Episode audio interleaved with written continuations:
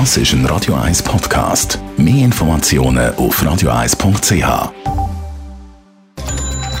Netto.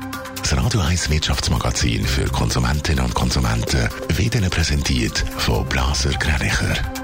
Wir beraten und unterstützen Sie bei der Bewertung und dem Verkauf von Ihrer Liegenschaft. blasergreinicher.ch Dave Burkhardt. Bei den Corona-Impfstoff könnte es auch in der Schweiz zu kriminellen Machenschaften kommen. Davor warnt die Bundespolizei Fettbull. Die Pandemie sei von Anfang an ein lukratives Geschäft für Betrüger und Kriminelle, sagt ein Fettbull-Sprecher gegenüber SRF. Das gelte auch für den Impfstoff und auch die Schweiz dürfte von solchen Machenschaften nicht verschont bleiben. Die Schweizer Börse dürfte heute im Plus in den Handelstag starten. Die Stimmung angehoben wird durch Impfhoffnungen oder durch weitere fiskalische Anreize aus den USA. Laut den vorbörslichen Daten von Julius Baer leitet der SMI zum Start ein halbes Prozent zu. Alle Blue Chips legen ebenfalls zu, am stärksten Novartis mit 0,8 Prozent.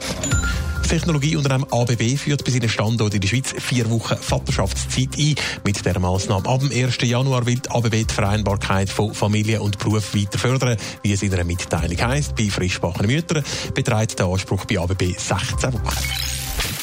Spitalpersonal, Ärzte, kantonale Gesundheitsdirektoren oder auch die Covid-Taskforce vom Bund sind alle fordern in der Schweiz einen zweiten Lockdown. Am besten noch den Freitag. Mehrere bürgerliche Politiker wollen einen zweiten Lockdown aber weiterhin verhindern. Dave Burkhardt. Ja, 50 Parlamentarierinnen und Parlamentarier aus der Reihe von CVP, SVP oder FDP haben einen entsprechenden offenen Brief an den Bundesrat unterzeichnet.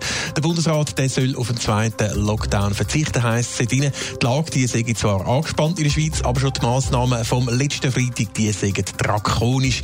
Laut dem Tagi heisst es im Brief weiter, ein weiterer Lockdown würde die Verhältnismäßigkeit aufgeben und das Wirtschafts- und Sozialpolitische außer Acht lassen. Der Weg, den die Schweiz gewählt hat, der hätte sich bis jetzt bewährt. Der Bundesrat hätte bei seinen Entscheid sorgfältig abgewogen und immer alle Akteure eingebunden, heisst es weiter. Trotzdem sind die wirtschaftliche Existenz vom Gewerbe jetzt massiv bedroht. Außerdem gibt es auch Kritik an der Taskforce, die der Bundesrat unter Druck setzt. Sie hätte nämlich eine beratende Funktion und keine politische.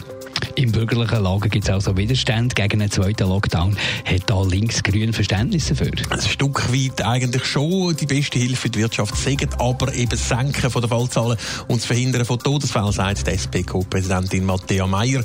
Und wenn man die neuesten Zahlen anschaut, braucht es ganz offensichtlich stärkere Massnahmen als die, die der Bund eben letzte Freitag beschlossen hat. Klar ist für die Matthäa Meyer aber auch, dass es bei härteren Massnahmen gleichzeitig auch Hilfe gibt für die betroffenen Branchen. Und sie verweist auf das Ausland, wo es schon lange so Programm gibt.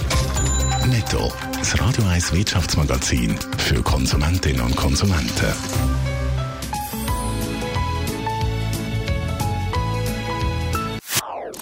Das ist ein Radio 1 Podcast. Mehr Informationen auf radio1.ch.